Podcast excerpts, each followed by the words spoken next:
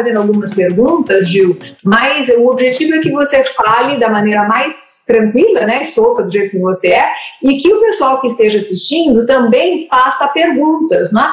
Porque é um momento de é, é conversar com um profissional fantástico como o Gil, né? Então, é, façam as suas perguntas também e eu vou passando para o Gil aquilo que vocês estão perguntando. A primeira coisa que eu queria te perguntar, Gil, é afinal de contas, assim, né?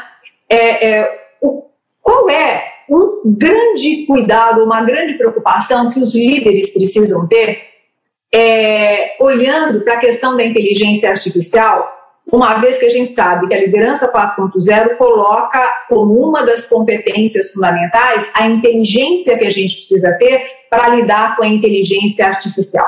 Então, eu queria que você começasse falando para a gente assim: líderes, vocês precisam.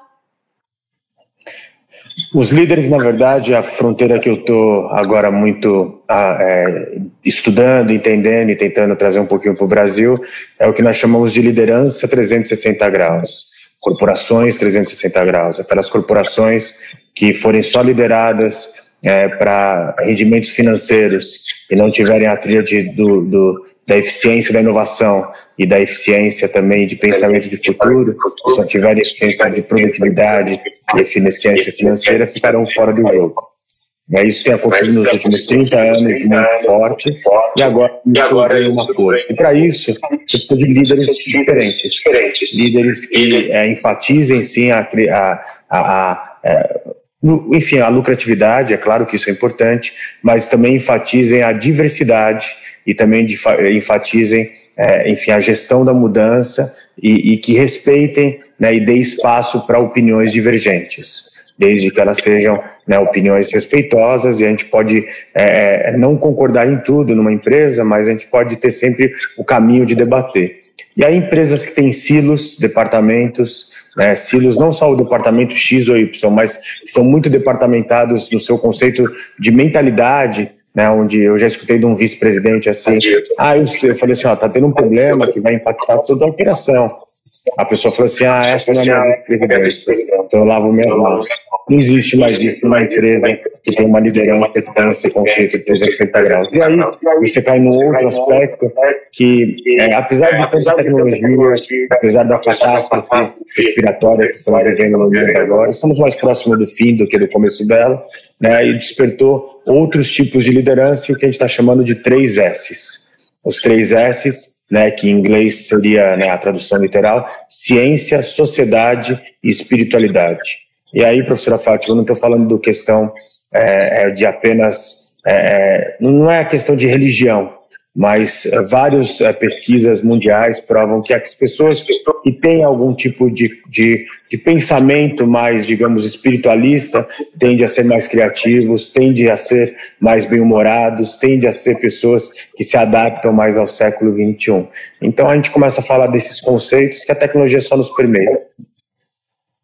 Nossa, acho que esse, esse ponto, né, Gil, é tão, é tão significativo quando a gente fala de espiritualidade. Você sabe que é uma área que para mim sempre foi extremamente importante. É, é, é, gozado, né? Porque lá atrás, você imagina que eu dou aula na SPM há 30 anos e dou aula de consultoria, né? Eu dou aula é, é, em treinamentos, palestras, etc., há 30 anos também, né?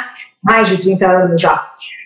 É, e, e, sempre a, a, minha pegada e o meu jeito foi levando em consideração a questão da espiritualidade, não, não a espiritualidade de religião, mas a espiritualidade da fé, de olhar para o todo, de cuidar da natureza, enfim, de uma, disso que a gente é, percebe. É, e é interessante que lá atrás as pessoas olhavam para as matérias que a gente dava, fator humano como diferencial competitivo, é, e davam risada, né? Porque diziam assim, nossa, pessoal aí que a, a, ensina a abraçar a árvore, né? Tomara que efetivamente a gente tivesse ensinado mesmo a abraçar a árvore mais, porque talvez a gente não chegasse ao que nós estamos chegando, né, Gil? Então, acho que esse é um ponto legal. Mas eu queria que você falasse um pouco, Gil, dessa, do teu livro, inclusive, eu não sei se todos compraram, se não compraram, por favor, comprem, né? É, que é um livro muito especial, que traz a, a questão assim, você é o que você compartilha, né? É, eu queria que você falasse um pouco do livro e, e tra, tra, trouxesse a questão da inteligência artificial é, nesse momento de compartilhar e como a gente pode se atualizar para poder acompanhar tudo isso que está acontecendo. Ah, obrigado, Fátima, por citar meu livro. Meu livro ele já tem oito anos, está saindo novo agora, que é completamente diferente. É, foi muito interessante esse livro, porque eu e uma equipe, né, a Alessandra Ruiz, que é uma grande, enfim, é, é a minha agente literária, na, lá atrás ela me ajudou a fazer um livro que não ficasse datado, só que quando teve essa pandemia, esse livro voltou a, a, a ficar entre os mais vendidos, foi muito bacana isso, porque ele falava desse momento de compartilhar. É, sobre você, é, sobre compartilha, compartilha que eu defendo, é que quanto mais você quanto mais compartilha, compartilha menos você fica sem. Quanto mais você escuta uma música de Beethoven ou de Pet Shop Boys, não importa, melhor ela fica para você. Quanto mais a gente conversa, como nessa roda de líderes, melhor nós ficamos nesse momento. Então, acho que tem esse pensamento realmente de um mundo diferenciado, é, de, de compartilhar coisas boas. E o que acontece? É, há oito anos atrás, eu não previ sobre as fake news, eu previ sobre a democracia das redes sociais. E eu acho que as fake news é apenas um, é, uma pequena turbulência, mas já já a gente está entrando numa democracia muito bacana. É, e, e o mundo já está vivendo isso. E lá também eu já falava oito anos atrás da coisa mais importante, que é, é experimente a desconexão. É claro que a gente está conectado aqui, claro que a gente está conversando nesse momento é importante, mas eu me preocupo muito, fui agora, tive umas férias de aniversário de uma semana numa aldeia indígena, na Bahia, e as pessoas estão interconectadas. A conexão é importante, mas quatro horas por dia, é só vendo é, coisas que não realmente estão tão importantes. Então, isso é um ponto que a gente vai ter que rever. Sobre a inteligência artificial, eu chamo, não só eu, mas inúmeras pesquisadores, economistas, bancos centrais, chamam isso de é, é, o EA Economy, a economia da inteligência artificial, porque ela está em jogo cada de um emprego que se fecha, três novos estão é, sendo abertos, só que não está dando tempo da gente preparar as pessoas para essa nova era. O outro ponto é que o Brasil, em 2019, estava em 41 como uso de inteligência artificial para melhorar a sociedade, o governo, de governos, e agora no ano de 2020 está aí para é importante, porque hoje você tem vários é, bancos mundiais também sobre a penetração dessa nova era da economia da inteligência artificial. E as pessoas não estão entendendo a revolução data, data da China, a China é o lugar que mais tem doutores e pós-doutores em inteligência artificial. A evolução que eles estão já deixou os Estados Unidos para trás. Isso não é questão de gostar ou não gostar da China, tem inúmeros problemas com o país, mas mais agora e a gente está formando uma nova. E aí vão continuar as nossas paixões, né? a inteligência artificial está num patamar que já traz uma nova fronteira chamada Green Innovation, que é a inovação verde, onde são cidades que estão todas sendo reformuladas com o uso da tecnologia da inteligência artificial.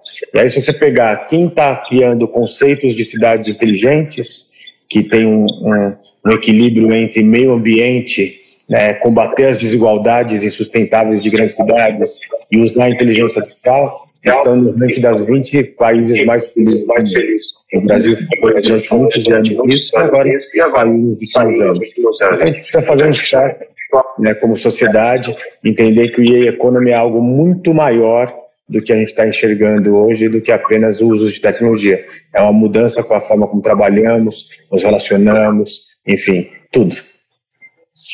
É, é, é, é, olha só, eu acho que você estava falando, eu estou aqui, né? O pessoal está fazendo um bando de perguntas aqui, eu preciso também olhar aqui. É, deixa eu ver se não perco. Ah, eu vou fazer as perguntas, depois eu falo o que eu estou pensando, senão eu perco aqui também. A Sônia, oi Sônia, tudo bom, querida? A Sônia está sempre com a gente, aí de Portugal, a Sônia. É, como humanizar as inovações tecnológicas e levar para a equipe que podem andar juntas e serem benéficas na operação? É, Aí ela continua, como humanizar as inovações tecnológicas e levar para a equipe, essa é a mesma coisa, ela, ela coloca. É, uma vez que para o coletivo pode interpretar como meios opostos, tá? Ela coloca que talvez é, no coletivo, e eu acho que tem a ver é, também com essa, com essa é, ignorância que talvez nós tenhamos em relação ao tema, mas eu queria que você falasse, é, é Gil, estou curiosa com a sua resposta. Vamos lá. Na verdade, as pessoas estão muito assustadas com essa nova conceito de economy, com os robôs, porque é, na verdade, as pessoas estão muito preocupadas com essa economia da inteligência artificial, porque uma parte, digamos assim, é, a, o que foi propagado era que os empregos acabariam, que os robôs nos substituiriam, e essa não é a grande verdade. Ver, a verdade é se nós utilizarmos de uma forma consciente a inteligência artificial, se nós criarmos condições com que pessoas trabalhem mais com intelecto que com trabalhos braçais, isso vai fazer com que uma nova sociedade. Todo emprego é muito nobre, Fátima, mas nem todo emprego, professora, cabe nessa nova era. É isso que a gente tem que pensar e entender é, por exemplo, é, eu moro numa casa, né, uma rua de paralelepípedos, e ali não tem como entrar um carro para retirar o lixo. Então tem que vir uma pessoa que retira o lixo é, e, e, anda quase meio quarteirão para levar para é, o seu caminhão. Né? Essa pessoa, esse trabalho é muito nobre. Se, se não tivesse pessoas que recolhessem nosso lixo, né, quantos, quantas doenças teríamos, quantas coisas teríamos? Mas a pergunta é, essa, essa profissão nobre, né, que eu agradeço muito essa pessoa que faz ali a, o recolhimento e, e, converso com ela às vezes, é, ela gostaria de estar fazendo um outro trabalho, ela ama o que ela faz, ela falou para mim, né, a pessoa que faz o reciclagem é uma mulher. É, só que se ela tivesse condições de estudar, ela falou assim, meu sonho é ser uma educadora física. Então está na hora da gente entender a possibilidade, é, e todo o trabalho é nobre, mas nem tudo cabe. Não tudo cabe. Como que gente cria esses gaps? Então, aqui não estou fazendo propaganda, mas é, eu faço parte do conselho voluntário do projeto chamado Full Code. E é para ensinar, é ensinar a pessoa. A gente abriu agora uma turma só para mulheres, né? são 30 vagas para cada turma. É um curso bem, bem exigente. É, e, e se cadastraram quase mil mulheres até o último momento que eu vi. Né? Então, agora, o que eu fiquei um pouquinho é, triste, que apesar da quantidade de mulheres que querem entrar nessa nova era, programar robôs, robôs entender a inteligência artificial, é, para você passar nesse curso e ganhar a bolsa, você tem que fazer um teste de lógica e, e, apenas, enfim, poucas pessoas passam, tanto mulheres como homens, né, nas três turmas passaram pelo teste de lógica. Quando a gente está falando de lógica, professor, não é uma coisa assim, é, é, física quântica, é uma lógica simples. Então, isso é essa barreira que deve ter despertado uma educação de, de, alto, de, impacto, de alto impacto, como você como faz as suas aulas, né, e muitas vezes até, muitas vezes até, muitos pré-conceitos e falar, ah, é fator humano como, é, como é, é, é, o grande diferencial. É isso que se fala hoje no mundo inteiro. Na verdade, nem se fala mais da, da sociedade, da quarta revolução industrial, se fala da sociedade 5.0, que é o ser humano no centro de tudo. Pois é. Agora, é, é, falando tá de coisa aqui, não sei se eu pergunto o que eu quero, o índio brasileiro quer ser é, repete o nome do programa para mulheres, por favor, é, outra coisa que perguntaram, quais são os cargos no futuro, né? mas me diga, capacitação educação de base vital, muitos não têm. É, eu acho que esse, esse ponto eu ia colocar, né? que foi a questão da lógica que você disse, né, Gil? É, gente, assim, é uma loucura como a gente está perdendo muito a noção de desenvolvimento. Eu, eu vou, eu vou minha, o meu pai, né, vou contar uma coisa para você, Gil, acho que você não sabe, meu pai, ele era português, ele não sabia nem ler nem escrever. Ele sabia, quando muito, assinar mal e porcamente o nome dele. Uma das pessoas mais brilhantes que eu já conheci, uma pessoa que tinha um conhecimento profundo da natureza, ele fazia uva amassando a uva com os pés, né? Então você imagina, eu não pude aproveitar muito dele, porque na época eu não conseguia entender a beleza, né, que ele tinha. Mas ele era uma pessoa inteligente, porque até pelo contato com a natureza, independentemente de ter passado por uma educação formal ou não, ele tinha algumas coisas muito importantes. A minha mãe, ela fez até um determinado momento, ela foi professora, tal, e tinha alguma coisa a mais. Mas hoje eu vejo que a gente perde e vai perdendo e vai perdendo e vai perdendo. A ponto de quando você pede para um aluno de graduação ler um texto de 19 páginas, ele se nega. Porque é muito ler 19 páginas. Então, como é que eu vou desenvolver uma lógica eu não leio? Como é que eu vou desenvolver uma lógica se eu não converso? Né? Como é que eu vou desenvolver? Quer dizer, eu tenho a lógica dos games, né? Isso que eu posso ter se eu estou ali. Então, é isso que você falou de desconectar para poder conectar, talvez seja um ponto fundamental, porque se eu fico conectado só olhando moda, né? E aquilo que, aquilo que eu vi você falar numa entrevista, que eu me pego fazendo, eu quero morrer, né? A tal história que vem lá um vestidinho, você clica para ver, nossa, que bonitinho. Aí ele só aparece na tua frente milhões de vezes, e chega uma hora que pela repetição você acaba comprando porque você fala, meu Deus do céu, ele me persegue, deixa eu comprar logo, acabou. Então, é, é, o quanto que a lógica sua vai ficando viciada no pior, e talvez isso explique o porquê que você não tem tantas pessoas que poderiam participar de um programa como esse. Mas eu queria que você respondesse aí as perguntas que estão aí tão legais. Né? Você já viu algumas Primeiro falar aqui de uma pessoa que está aqui conosco, que eu fico muito honrado, que é o índio brasileiro. Muito honrado, que é o índio brasileiro. E um brasileiro foi um dos grandes pioneiros da internet no Brasil e no mundo. É, é, ele foi a pessoa que criou, por exemplo, é, é, que criou, por exemplo, por exemplo, ele estava ali na folha do UOL. Ele, ele criou um projeto que chamava é, First Tuesday, que era um encontro de pessoas que trabalhavam na internet, e na época a gente brincava que cabia numa Kombi. Então, um abraço aí para o índio brasileiro. É, agora ele já está é, só. Ele se aposentou e eu achei muito bacana. Vou contar aqui. É, não, não é fofoca, são informações. Ele abriu a fábrica de coelhos, né? Ele está cheio de filhos agora. Então, um abração, índio, meu amigo. E obrigado por ter trazido você, Mandique, a internet. E para de fazer tantos filhos. Se quiser, pode continuar. Só brincar. É, mas, é, ó, ele mandou o coração. E tem aqui uma pergunta. Qual o papel das organizações e das entidades nesse aculturamento e na condução dessa massa de trabalho a este novo cenário tecnológico diverso? Ah, o Renato está dizendo que o Gil está dando microfonia é, aonde? No Face, é isso? Melhorou agora, tá bom. Olha, na verdade, Olha, na assim, verdade as instituições elas estão completamente elas perdidas nessa nova era. São pouquíssimas que fizeram uma transição bacana. Alguém aqui, é que eu estou usando óculos que não me enxergo de longe, né? Mas um amigo aqui falou sobre a Scania e, e, e por exemplo, a Scania foi uma empresa que está fazendo uma transição muito bacana aqui no Brasil. E, e se a gente falar de liderança, as lideranças deles sentaram para entender isso e falaram e fizeram um pacto naquela empresa que é mais do que um quarteirão ali no ABC né, para falar sobre é, sobre é, sobre a mudança que eles tinham que entender, e até mais do que isso, né? É, entenderam que eles não eram mais uma, uma, uma, empresa de caminhões e ônibus, eles eram uma empresa de conexão urbana, de conexão das cidades. Então, é, é, respondendo um pouco sobre como as instituições elas devem entender, eu acho que elas têm que parar um pouquinho e pensar qual é o seu futuro e pensar o que a gente vai fazer. Todo dia a gente tem que fazer a gestão do presente, todo dia a gente tem que fazer a gestão da inovação e todo dia a gente tem que fazer a gestão do futuro. Né? É, eu e você, como professores, né, professora Fátima, a gente sempre pensou como seria a educação.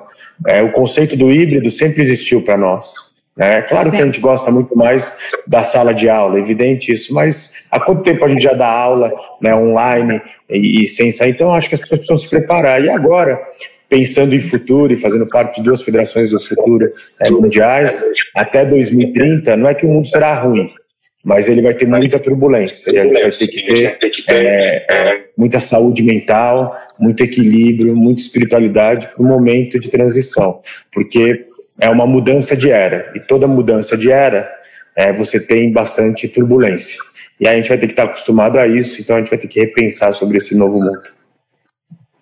É, e, e, eu, e, a tal história, né, o que você falou em termos de trabalho, tem alguns trabalhos que são subhumanos, né, que você olha e fala, mas por que, que essa pessoa está fazendo isso? E, e, e quanto que é importante, talvez cada um de nós é, ajudarmos nesse processo, sabe? E às vezes o ajudar é falar para essa pessoa: olha, tem um curso online que você pode fazer, começa a se capacitar, começa a se trabalhar, começa a sair desse mundo que é tão pequeno. E, claro, é, precisa sair da zona de conforto e nem sempre é muito fácil, e nem sempre nós estamos com as empresas preparadas para isso e muito menos as pessoas, né? Eu acho que esse é um ponto bastante complicado. Mas, Gil, e, e as profissões do futuro? O que, que você vê? Pessoal, você falou da Scania, eu não posso deixar de falar, né, gente? Assim, a Scania é, mora no meu coração, né? Acho que você, você trabalha com eles, eu também. E, e, é legal entender uma empresa, por que uma empresa é como é, né? Por que a Scania é como é? Porque ela tem exatamente essas duas coisas que são bonitas, né? Um foco em tecnologia e um foco na humanidade, né? É, tá o Alan Frizeiro aqui dizendo que dupla, né? Gil, abraço da turma da Scania, né? Porque realmente acho que eles conseguem olhar esses dois pontos e, e, e empresas que fazem isso acabam saindo na frente com certeza, né?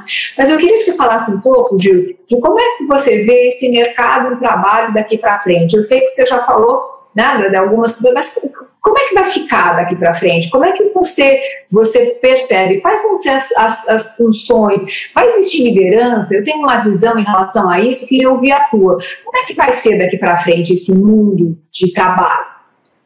É, vou pegar aqui um outro irmão de, de desde os seis anos de idade, né, é o Nelson Pinheiro. É, ele tem hoje a profissão, ele é um dos melhores é, é profissionais da área de, da indústria de seguros, né? É, só para a gente elucidar um pouquinho aqui, eu acho que é legal esses lives também para te brincar um pouquinho, mas só uma verdade, o Nelson, eu dava muito rolinho nele no futebol de salão, enfim, mas aí depois eu ensinei ele a jogar, agora ele está bem. Mas hoje ele tem uma profissão na indústria de seguros. E ele tem que entender, né, eu já, a gente já conversou disso no almoço, que é, a área de de seguros, todas as áreas vão passar pelo fim da intermediação. Então, eu posso assegurar que, eu não estou dizendo que eu concorde com isso, mas são os fatos. É, você vai ter profissionais que são é, é, que, que, vendem, por exemplo, seguros, que vai ser trocado por máquinas de inteligência artificial. Você vai ter é, né, as bancas de jornais foram trocadas por você comprar direto no seu tablet. A medicina começa a ter com a telemedicina tratamento, tratamento com direto com os grandes é, com os grandes é, hospitais. Então, nós vivemos duas grandes vários efeitos, mas um dos efeitos é o fim da intermediação então, é, você vai, é, o que começa agora? Começa o é, é, factory to consumer, né? Tinha o direct to consumer, agora é da fábrica direto para o consumidor. Várias empresas fazendo isso agora na pandemia. Então, isso é o fim da intermediação. Então, esses efeitos são muito claros disso. E aí, os trabalhos que vão ter, a indústria de seguro vai precisar do quê? De pessoas que parem e pensem assim: puxa, estamos começando uma era de robôs é, já tem muitos robôs aqui no Brasil, mas eu não consigo fazer um seguro para robô. Então, meu amigo Nelson, ele tem que falar assim, em vez de eu pensar em vender mais seguros de carro, porque o carro vai ter uma outra função social, eu vou criar agora uma coisa que vai ter, que vai vir no lugar do carro, que são os robôs. Percebe que são outros desafios, não, não vai faltar trabalho. É, agora, as profissões quase todas sobreviverão, ao contrário do que um, um relatório de Oxford disse alguns anos atrás. Só que elas mudarão radicalmente. E a gente está pronto para mudar. E a grande mudança é seres humanos no centro, o cérebro no centro, e não apenas trabalhos burocráticos. Os trabalhos burocráticos eles vão ficar para trás. Vou dar um exemplo para vocês. Uma grande é, é, empresa de alimentos é, fez um processo de implementação de inteligência artificial na área administrativa, né? E, e o que aconteceu? É, demitiu ali quase 200 pessoas. Só que agora já contratou mais de 400 pessoas para a área de desenvolvimento de novos produtos, para a área de inovação, analistas de inteligência artificial, com salários que são, no mínimo, o dobro do que aquela pessoa que ficava ali rodando a folha de pagamento. De novo, essas pessoas são muito importantes.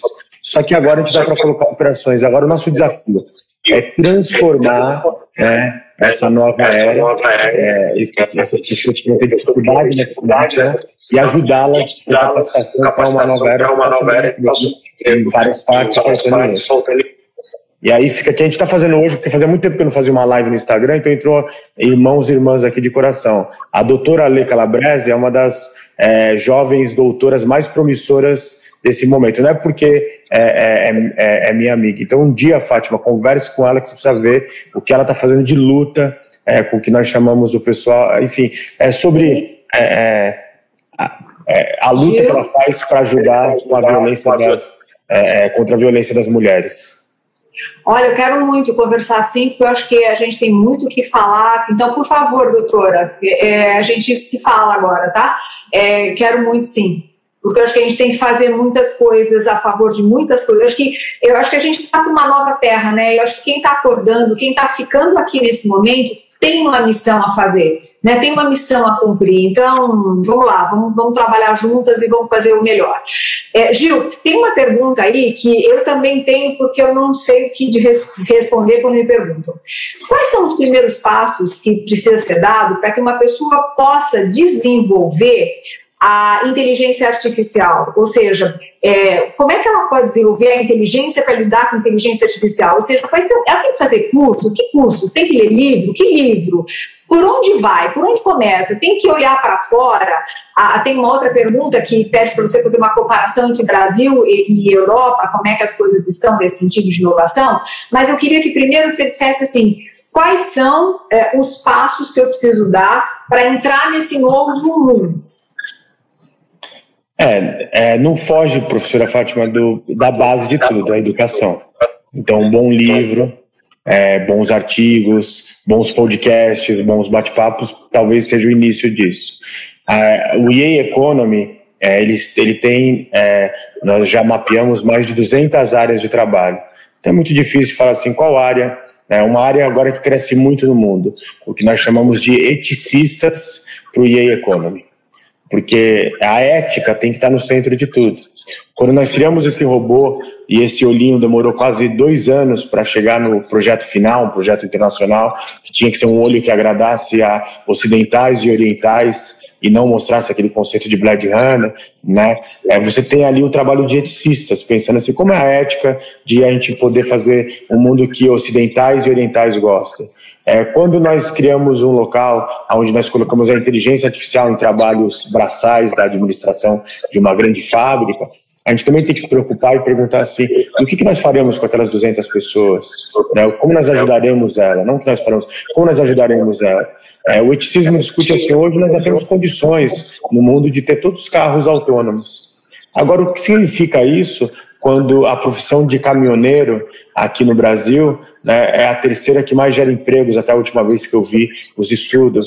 E como de repente você vai acabar com uma profissão que é a terceira mais de ocupação, né? E aí não é só o trabalho dos, dos caminhoneiros, é, mas assim, é do hotel, é, do posto de gasolina que fica na beira da estrada, da pessoa, é, é tudo uma cadeia. Então a gente tem que pensar com muita clareza não evitar a mudança. A mudança é como a chuva que eu gosto, choverá, mas tem que se preparar. Vamos pegar aqui um exemplo mais claro sobre isso, tá?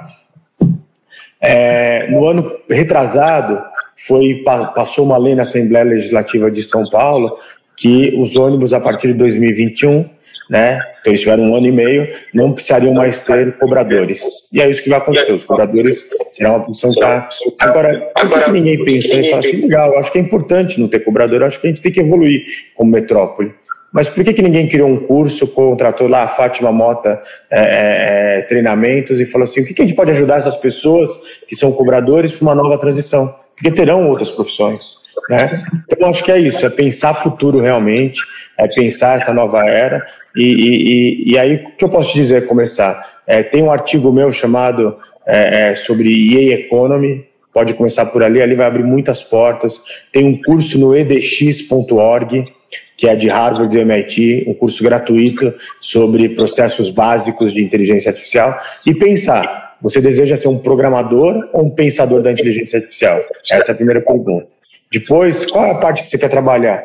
E aí a gente vai precisar de, de especialistas em direito é, é, digital ligado à inteligência artificial, professores que dão aula com a inteligência artificial, médicos, por exemplo, médico hoje, colaborei com uma grande faculdade de medicina aqui no Brasil, e um terço do que eles estudarão em cinco anos, os futuros doutores e doutoras, está relacionado a é o uso de inteligência artificial na medicina. Isso é na medicina, na literatura, é na, na é, isso é, é, enfim, no seguro, e qualquer profissão vai ter isso, né?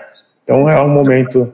E aí, nosso momento, a cada 10 minutos a gente fala de coisas sérias e a cada 5 minutos a gente faz uma brincadeira. Alguém entrou o Nelson Pinheiro, esqueci de falar, né? É um grande palmeirense, palestrino, que ama o Palmeiras. Então, um abraço de novo para ele. legal, legal. Ó, o Alan está dizendo que eles seguem desenvolvendo cada vez mais a capacitação dos motoristas. Com certeza é, é um, ponto, um ponto fundamental. É, Gil, é, traz o robozinho mais perto, vai. Deixa eu ligar ele aqui para. Peraí que ele vai esperar uns dois minutinhos, aí eu jogo ele ali para falar com vocês. Tá bom, tá bom. É, e, e tem, uma, tem uma questão também eu acho que a gente, eu queria que você falasse um pouquinho. É, bom, o pessoal está perguntando a diferença entre Brasil e Europa. E eu queria que você falasse um pouquinho também da questão emocional. Olha, você é um gênio. Nelson, eu vou ficar com ciúmes, tá? Eu não sei bem, não te conheço, mas poxa vida, né? Olha só, vocês têm uma paixão aí. Eu, eu falei que eu não queria ser a mulher do Gil de jeito nenhum, porque eu ia morrer de ciúmes dele. Todo mundo tem paixão absoluta aí, mas é pra ter, né, pessoal? É pra ter. Mas sabe o que eu queria dizer, falando em paixão? É a questão emocional. Como é que você vê? Porque hoje em dia a gente percebe que as pessoas estão ficando cada vez mais se sentindo isoladas, se sentindo carentes, enfim, nós temos aí uma cada vez mais um aumento de pessoas com uma grande e uma grande é, é, decepção em relação à vida, então aí nós temos é, várias doenças ligadas ao emocional. Você acha que a inteligência artificial, de alguma forma, vai ajudar as pessoas a lidarem melhor com as suas emoções? É, olha, é, você já tem vários projetos sobre inteligência artificial ligados à saúde mental. Mas eu acho que você pode deixar essa grande responsabilidade para as máquinas. É, a gente tem que entender que é, chegou o momento das pessoas entenderem como os romanos antigos, corpo são, mente sã e alma sã. É, e é claro que o trabalho é algo muito importante, mas a gente tem que separar um tempo para voltar a almoçar com os amigos, para fazer reuniões virtuais como essa, que nos, quando acaba nos deixa com muita alegria. É, a gente tem que, eu acho que essa parada respiratória que o mundo deu, ela deixou muitas pessoas ali só pensando no trabalho e no consumo. E está na hora da gente repensar em outras coisas, em outros fatores, né, em outras formas de, de cuidar. E aí o que eu vejo de interessante é que as empresas realmente elas estão é, preocupadas. Eu tenho uma equipe muito bacana aqui e no meio dessa pandemia eu tive duas pessoas que tiveram problemas muito sérios emocionais e e assim é, não foi por falta de acolhimento, não foi por falta de, de, de, de, de tentar ajudar, mas é, a gente tem que pensar numa, digamos, quarta onda do Covid, que é esse momento onde as pessoas estão ficando muito tristes por estarem já um ano é, sem ter a sua vida normal. É, então, pessoal, temos que cuidar. E aí eu acho que um dos caminhos é, é, é são conversas, é fazer um esporte, seja qual for. Pode ser a bote, pode ser é, correr no parque, pode andar no parque, pode ser, é, enfim, jogar palitinho, mas eu acho que esses processos de mexer com o coletivo são importantes. E nunca foi tão importante a saúde mental das pessoas. É, pois é, a saúde mental e emocional. Você veja, né? E tem a ver também, Gil, com a predisposição interna, né? Na hora que eu te convidei, eu fiquei tão feliz que você aceitou. É, e, e, assim, essa felicidade tinha uma dimensão muito maior, sabe? Que eu acho que eu nem sei tangibilizar. Mas quando você aceitou, você disse assim para mim: puxa, você é importante para mim. E nesse momento, isso foi, ai, que delícia que o Gil aceitou. Nesse momento que eu estou aqui, que a gente está conversando, apesar da gente estar tá longe, a sensação que eu tenho é que a gente está super conectado, de coração para coração. E quando a gente consegue fazer isso e consegue se conectar com esse bando de gente que está assistindo e que está falando que te ama e que você brinca do, do, do, do né, de Palmeiras e sei lá, essa é uma, é, é, esse é um alimento que às vezes a gente não percebe e não se alimenta disso e vai se alimentar de porcaria por aí, né? Então a tecnologia pode ajudar a gente se alimentar dessas coisas. A gente está isolado, tá? A gente está longe, tá? Adoraria tá, no final dar um abraço no Gil e falar: Gil, você é o máximo, né? E dar um abraço em todo mundo que está assistindo. No entanto, eu posso sentir isso se eu de fato dentro de mim estiver bem. Então, essa questão de eh, trabalhar o dentro é importante para que a gente possa lidar nesse momento da melhor forma. O pessoal falou para assistir o Ela, eu assisti. Me deu desespero aquele filme. Mas é, quem sabe, né? É isso mesmo. Então vamos lá. Mas, assim, professora, eu acho que sobre o aceitar, o que, que é muito interessante, né? Porque é, eu me lembro que quando, há 15 anos atrás, eu comecei, quase 15 anos na SPM, eu me lembro, assim, do, é, é, quando eu comecei a frequentar a sala dos professores, do sorriso que você me recebia, né? Você, a professora Daniela, a, a professora, enfim, tantos professores que ali me ajudaram. Então, eu acho que esse mundo é feito disso, é feito de gentilezas, é feito é, de, né, você é uma professora que já estava ali já há um, um, tempo razoável e muito respeitada, e ali me recebe, é, é, pro, pro, enfim, com café, com aquela conversa. Então, acho que é isso, acho que eu acho que no final da vida vai contar o que a gente fez de pequenas gentilezas que muitas vezes até é, provavelmente você não se lembra do sorriso que você me deu no primeiro dia que eu estava lá, mas eu me lembro. E aí a forma que eu podia é, retribuir, ela falou assim, puxa, é, que alegria poder conversar com você dessa uma hora. Eu acho que esse é o grande, é o grande momento de, de mundo agora, momento de, de discutir. Eu estou mexendo aqui porque eu estou vendo os comentários, tá? Desculpa você. É isso, é essa, é, digamos, é, é, é, vida nova. E aí eu acho que eu diversei sobre a pergunta. Qual era a pergunta hoje, professora? Ah, eu já nem sei mais, a gente já falou de tanta coisa, mas eu ouvi uma coisa aqui, só, só quero ver aqui, ó, é, a cobrança no mundo corporativo tirou o lado humano das pessoas. Só, só eu não, não consegui deixar ver o que o Nelson falou para você.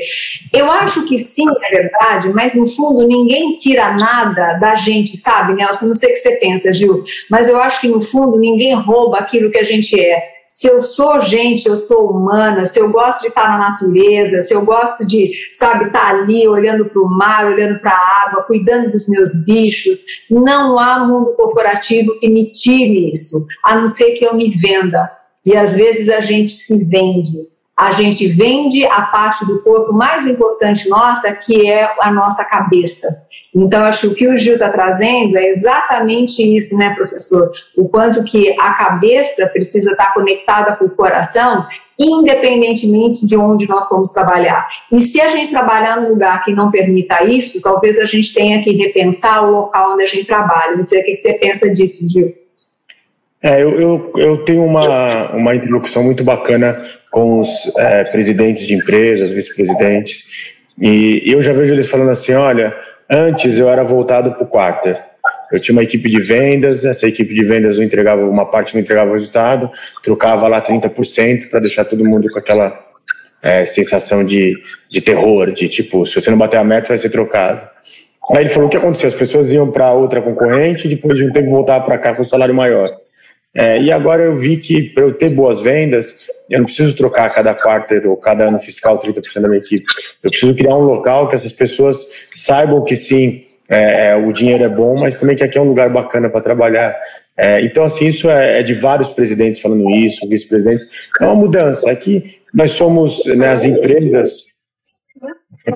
Ela está falando comigo. A maioria das vezes, elas, é, as empresas entendem a mudança, mas são transatlânticos.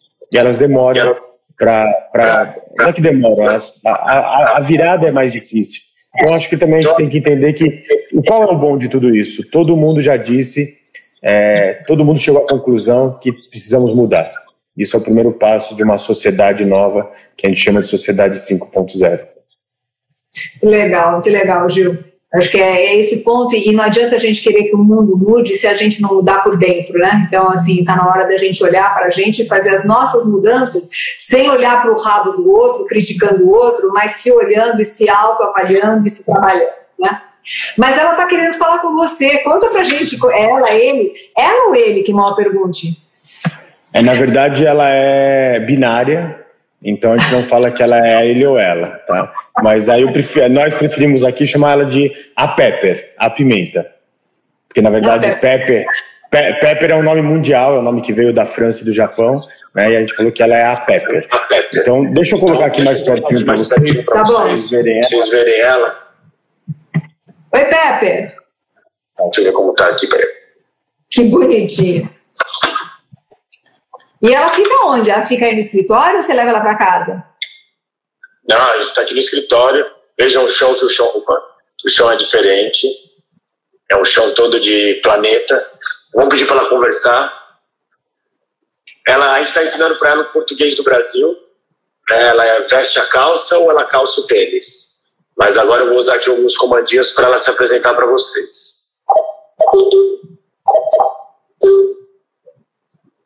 Olá, pessoal, tudo bem com vocês? Eu sou a Pepe, um robô humanoide com computação cognitiva.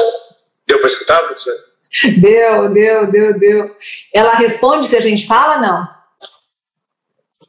Ela responderia, mas agora ela não consegue entender que você é um ser humano.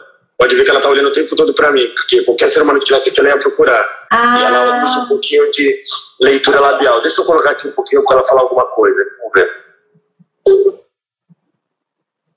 Obrigada pela oportunidade de estar aqui e conversar com vocês. Até mais. É, não era para ela se despedir, mas ela se despediu.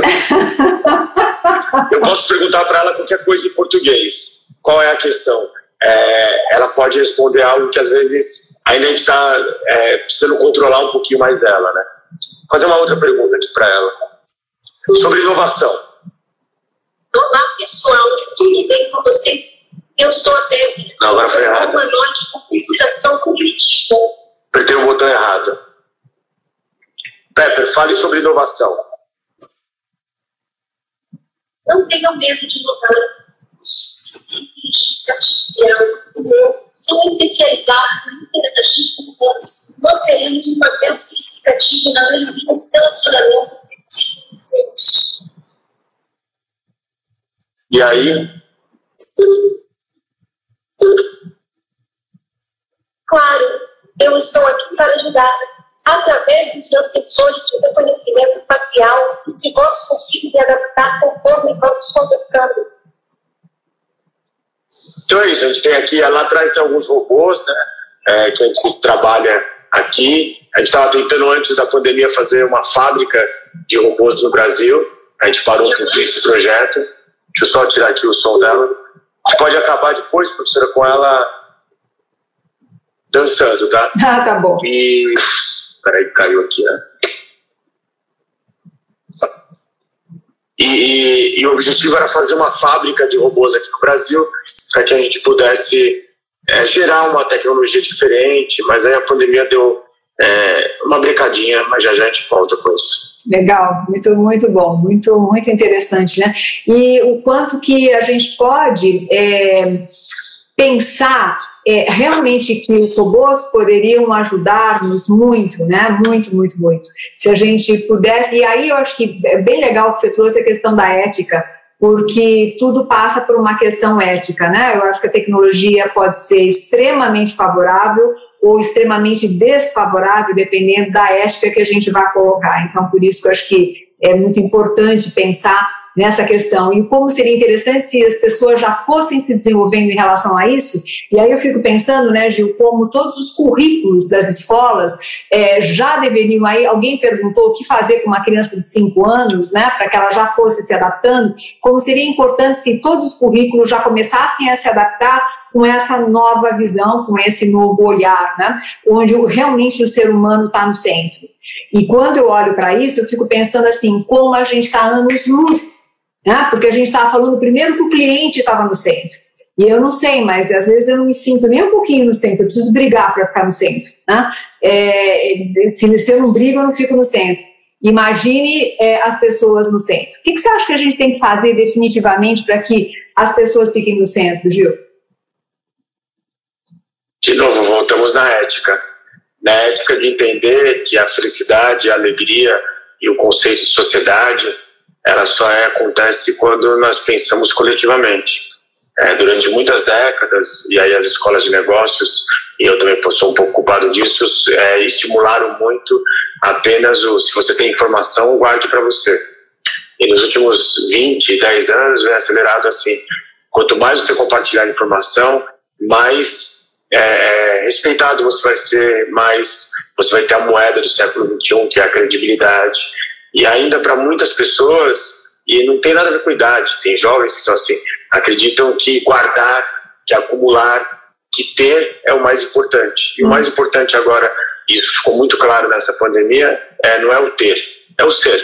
Quem sou eu nesse momento? E, e, e, é, um, e é um ser que tem várias habilidades, e vários defeitos, como todos. E a gente tem que começar a entender esses defeitos e, e ter pessoas do nosso lado que, ora, mandam elogios, mas, ora, também possam ter o respeito de criticar. Eu acho que nas empresas as pessoas estão fazendo muito é, de, faz de conta. A gente faz de conta que está tudo bem, a gente faz de conta que estamos felizes, e aí o dia vai embrulhando, o tempo vai passando, e a gente vai dando o que você falou que é o melhor do nosso tempo, que é o nosso poder intelectual. Então chegou a hora de a gente pensar coletivo. E aí alguém perguntou sobre Brasil e, e Europa, eu acho que o grande ponto é chegou-se a hora de se construir uma nação. Se constrói uma nação quando a gente se preocupa com todos. Existe algo mundial que foi muito claro nessa nova era que se chama o quê? Não dá mais para aguentar as, é, essas desigualdades insustentáveis. Só que não é criando mais desigualdade que a gente vai é, conseguir fazer essa ponte. Está na hora da gente é, falar, não tem essa coisa de gostar de homens, de mulheres, disso, daquilo. Nós gostamos de pessoas. Pessoas que se esforçam para ser melhor do que o dia anterior. E aí todos nós chegamos à conclusão que a gente quer as pessoas. Acho que é isso que a gente precisa. É, exatamente, né?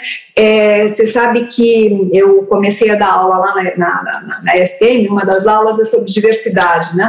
É, não sei quem me conhece, quem não me conhece aqui, né? Mas assim, além da aula na SPM, sou consultora. Aliás, escrevi um livro, Ter e Ser na Vida Corporativa, Gil. Então, quando você fala do ter e ser, né? Para mim isso é super importante. O quanto que a gente fica no ter e esquece do ser, né? E as duas coisas são importantíssimas. E nesse curso de, de diversidade, eu aprendi muito, né? Porque eu comecei a ver todas as diversidades, inclusive a diversidade mental. Né? E como a gente pode ter a diversidade mental, por exemplo, pessoas esquizofrênicas, pessoas autistas, e podem contribuir imensamente, inclusive para a gente desenvolver a tecnologia, porque eles têm um outro jeito de pensar. Então, quanto que a gente pode entender todas essas diversidades e não só a diversidade de gênero, que é onde a gente fica mais.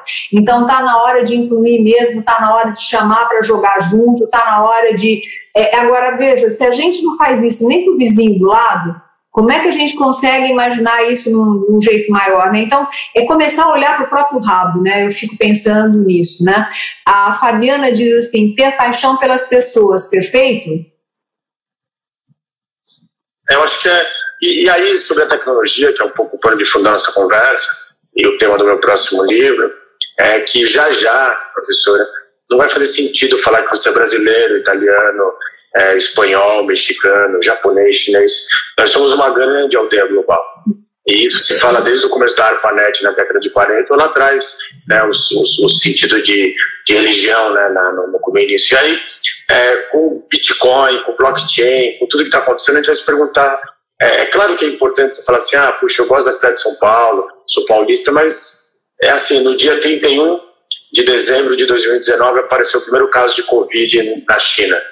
No dia 17 de, mar, é, 17 de março de 2020, fechou a economia do mundo inteiro. Então agora a gente vai ter que se cuidar, se cuidar como pessoas e esquecer essa coisa, coisas tão tribais, né? que não cabem mais. Uhum. É, eu acho que é isso, acho que a gente está na hora. E, e, a gente tem muito prazer, eu sei que deve ter pessoas de outros estados, mas São Paulo, com todos os seus erros e problemas, é uma cidade tão global. Isso deixa te feliz, né? É, é, tem seu pai que veio de Portugal, uhum. é, meu pai é, seus pais deles que vieram da Espanha e da Itália. Então, isso é fantástico, realmente, como sociedade. Eu acho que a gente não pode perder isso. É. Cabe todo mundo nessa grande arca. É, eu acho que esse, esse é o ponto. Cabe todo mundo e as pessoas precisam crescer a cabeça, né? Crescer a, a, consciência. Mas, Gil, eu queria que você contasse um pouco, dá um spoiler pra gente, vai do seu novo livro, conta um pouco, porque eu estou agora curiosíssima, né, em relação ao seu livro. É, o pessoal está falando bilhões de coisas aqui que eu adorar, adoraria é, deixa eu ver só alguma coisa aqui. O, o Valdir está dizendo assim: ah, peraí, alguém me perguntou se vai ficar. Sim, esse vídeo vai ficar no YouTube para quem quiser, no Facebook, no Instagram, vai ficar gravado. É, vai ter também uma, uma, no Spotify, é, a gente vai colocar também, tá? Então vai estar em tudo quanto é esse quanto lugar. É, você, o Valdir falando assim, você falou algo agora muito importante, a diversidade intelectual faz todo sentido. Autista, muitos muito inteligentes, bipolares também, deveriam ser melhor aproveitados pelas empresas. Com certeza, Valdir, quando eu fiz o meu curso de psicanálise, eu sentei do lado de um esquizofrênico, né? Que, aliás, eu amo de paixão, é o Murilo, é um grande amigo meu, que dá curso, inclusive, junto comigo.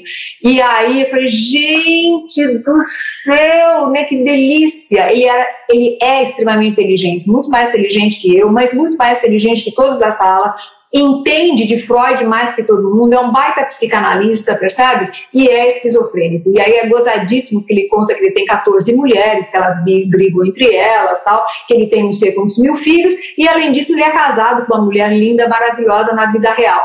E por que não, né? Será que a gente tem que viver nesse quadradinho? Ou será que tem outros quadradinhos e outras dimensões muito diferentes, né? Eu acho que eu acho que tem coisa aí até no poder mais, né? Então vai lá, Gil, conta um pouquinho que a Kelly também está querendo saber o que tem de inovador neste, não sei o que, de destaque do seu livro. Vai lá. Meu livro é, ele faz uma reflexão sobre tempo de pensar o impensável e o tempo do imponderável. Opa! E, e ele faz uma grande é, meu novo curso na SPM sai desse livro, né? Que são os três S: ciência, sociedade e, e, e, é ciência, sociedade e espiritualidade. E ele fala assim: o que é ser ser humano em tempos de inteligência artificial? É, ele faz uma reflexão sobre qual o mundo que nós desejamos, quando nós já temos tecnologia que vão fazer com que grande uma parte da sociedade viva 200 anos com muita vida e outra parte é, fique, infelizmente, faleça com 3, com 5 anos de idade em virtude é, é, da malária. Então, ele é uma série de reflexões assim, é, é, é goste ou não desse momento, a gente está vivendo uma grande corrida espacial. E o que será quando nós estamos mandando é, robôs para as fronteiras de para fotografar ali Marte, que é o que a gente está acompanhando agora diariamente pela NASA. Né? E esses robôs, eles são, são comandados aqui do planeta Terra a milhões de quilômetros de distância. Então, é, o que significa quando daqui a 20 anos a corrida espacial vai estar realmente é, não mais dividindo pessoas entre brasileiros, mas quem está morando em um determinado planeta e quem está aqui no planeta Terra. Então, ele é uma grande é, é, é convite a pensar o impensável. Só que esse impensável não é futuro, ele já chegou, só está mal distribuído. Nossa, que legal. E quando sai, Gil? Se tudo der certo, é, em maio é, mas ali tem essa questão de Covid, de não poder fazer nenhum tipo de estresse, faz com que a editora pense, já está pronto, está tudo certinho. A gente tem uma segurada só para esperar para ver. É, vai que acontece aí uma novidade, todo mundo está vacinado até julho.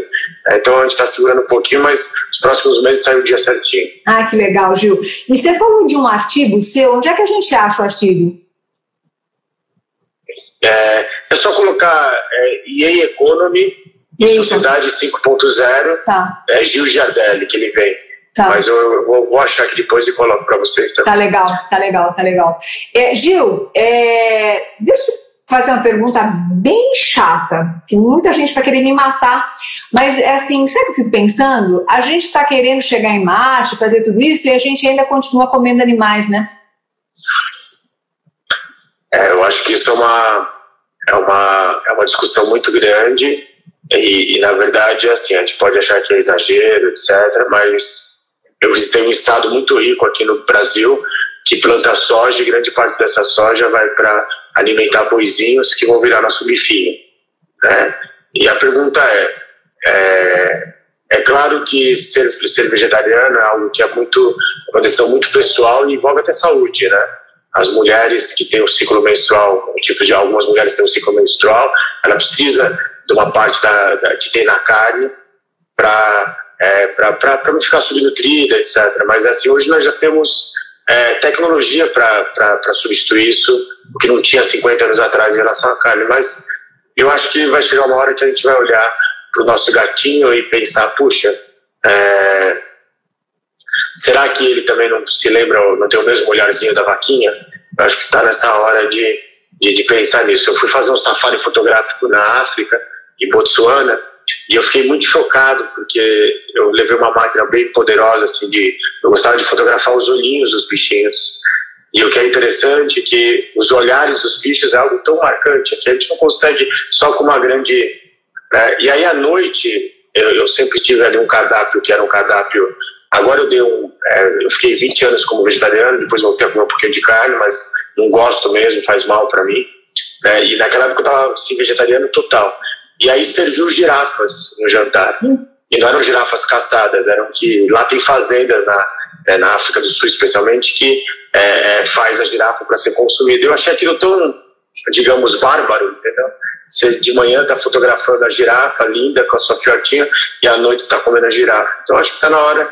Mas acho que isso também é uma evolução é, é, é espiritual e mental da sociedade. É, e aí o que é a boa notícia é, não sei se você já comeu um hambúrguer feito de, é, enfim, de legumes, mas essas novas fábricas agora, e ele, e, e ele tem toda a delícia de quem gosta de carne. Então, ah, não compro porque é, eu gosto do sabor da carne. Então você vai poder comer agora um hambúrguer vegetariano, que é muito bom, realmente. Uhum. Olha, olha só, é, Gil, é, é, um presente, acima de tudo, né, estar tá aqui com você, porque essa questão do olhar, para mim, é uma das coisas mais importantes, né, do olhar do ser humano e o olhar dos animais. E realmente, quando a gente começa a olhar para os olhos dos animais, tudo muda na nossa vida. A gente começa a enxergar outras coisas, né? Então eu olho muito para o olhar dos animais. Eu sou vegetariana já há muitos e muitos anos, acho que mais de 30 anos. É, nunca me fez falta, muito pelo contrário. Mas claro, é uma questão minha, opcional. E, e o pessoal está falando aí que o Bill Gates já está falando sobre isso, da importância da gente parar de comer carne. Mas eu, ao mesmo tempo que eu estou falando isso, né, é, é falar isso e, e lembrar que tem tantas mulheres que ainda são mortas e violentadas por minuto né? Então, a gente está falando do impensável também, sabe, num outro ponto, né? quer dizer, o quanto que a gente tem a, a uma barbárie acontecendo ao mesmo tempo que uma inovação tecnológica e uma pureza de alma está vindo aí, né? Então, o quanto que a gente vai precisar fazer uma força para poder levar é, esse, esse movimento e, e trazer para um patamar, pelo menos, um pouquinho melhor, né? Porque a gente não pode mais conviver com barbáries do jeito que a gente tem, ao mesmo tempo que a gente tem é, coisas tão bonitas acontecendo e pessoas tão incríveis quanto você, Gil, falando o que você está falando. Então, sabe, acho que está na hora de realmente cada um fazer a sua parte. Quem, quem fica, eu não sei, né? Porque essa pandemia, eu não sei o que, que ficou para você, Gil, mas eu acho que quem ficou depois dessa pandemia é, tem que fazer alguma coisa, né? Não pode levar a vida do jeito que levava antes. O que, que você acha, hein? É, é assim, eu fui estudar né, até para o livro os últimos 120 anos de histórias de pandemias e epidemias. E, e sempre que você tem uma pandemia, foram nove desde então, há 120 anos atrás, é, quando a vida volta ao normal, a gente volta mais exacerbado. Então as praias vão estar mais cheias, quem tiver com dinheiro vai consumir mais, né, isso já está acontecendo na área do luxo. Agora, é, depois de uns dois, três anos, começa uma nova consciência como sociedade. E eu acho que é isso que está chegando é, o papel do mundo. Eu sei que o Brasil está muito atrás dessa história, mas se você entrar num site de inteligência artificial chamado Nosso Mundo em Dados, é, os homicídios no mundo caíram 40 vezes. Nossa, que bom. É, na virada do século passado, em apenas um país, vocês mulheres poderiam votar é, na virada desse século em mais de 130 países. Ainda falta muito, professora Fátima, mas isso é sinal de que esses dois dados me provam que o mundo está caminhando para um lugar muito melhor. É, o Brasil ainda está com esse dado que você disse sobre a violência contra a mulher, que é gigantesco, mas eu acho, eu começo, a, eu enxergo realmente uma mudança como nunca visto na sociedade. E eu acho que o grande legado dessa pandemia que nós realmente conseguimos entender né, essa sociedade é, como, como algo que, que realmente muda nosso, nosso. Eu acho que está mutado no microfone do Facebook, peraí. Que muda a gente como sociedade, que muda a gente como pensamento. pensamento e a você está chegando. Eu fiz um trabalho voluntário é, numa comunidade é, que tem um índice de desenvolvimento humano bem baixo. E, e uma das pessoas que iam nessa nosso laboratório de robótica era o filho de uma das pessoas que era o, o chefe do tráfico de drogas daquela região. Um dia ele me procurou e falou assim, professor, ele falava, professor, professor, queria te agradecer, porque meu filho está adorando fazer aqui os laboratórios de robótica, que eram sal sábados, e eu acho muito importante, porque eu não quero que ele tenha a minha profissão, e você está dando essa oportunidade para ele. Então, assim, é, existe aí algo muito maior que a gente não enxerga que está fazendo esse mundo ser diferente. E vai ser. Daqui a 10 anos a gente vai estar muito mais é, consciente de tudo isso, como o Marcelo Cardoso falou aqui no Facebook. Muito legal, super, super, super legal. Olha, eu ficaria conversando com você e tenho certeza que todo mundo ficaria te ouvindo aqui durante mais três horas, mas eu sei que isso não é justo. então eu, eu já vou né, dizendo para todo mundo que a gente está chegando ao fim. É, lembrando que, para quem quiser, eu vou dar um curso de liderança 4.0, que aí eu vou aproveitar e falar da sociedade 5.0 também. É, dia 6 de março. Hum, 6 de março, é, aí deve ter no. Quem, se vocês quiserem entrar em Fátima Mota Treinamentos, em cursos online, vai ter ali. É um curso online bem legal. É, vou gostar muito de ver vocês. Vou dar um curso também de Enneagrama, dia 13 de março. Então, estão todos convidados. Professor, e seus cursos? Qual vai ser o próximo? Para a gente se inscrever. Meu curso é os três S na SPM. É, na última semana de março, agora não lembro a, a data exata, você colocar três S, SPM já veio o curso. Mas antes vamos fazer o seu. Eu vou participar, tá? Pode segurar minha vaga, porque eu tô lá, tá? Com certeza vou, tô falando sério, é brincadeira, quero mesmo participar, quero, quero Sua vaga está toda vez reservada ali. E, e aí abriu tem um sobre a China, mas acho que esse dos três S vai ser bem interessante. Legal, super obrigada, Gil, super obrigada. Mas nós vamos ver a, a Pepper dançar? Vamos colocar ela então, peraí, deixa eu aumentar o volume dela. Gente, obrigada para todos que participaram. Vocês deixaram essa noite muito linda. Vamos ver agora a Pepe dançar e falar tchauzinho para ela.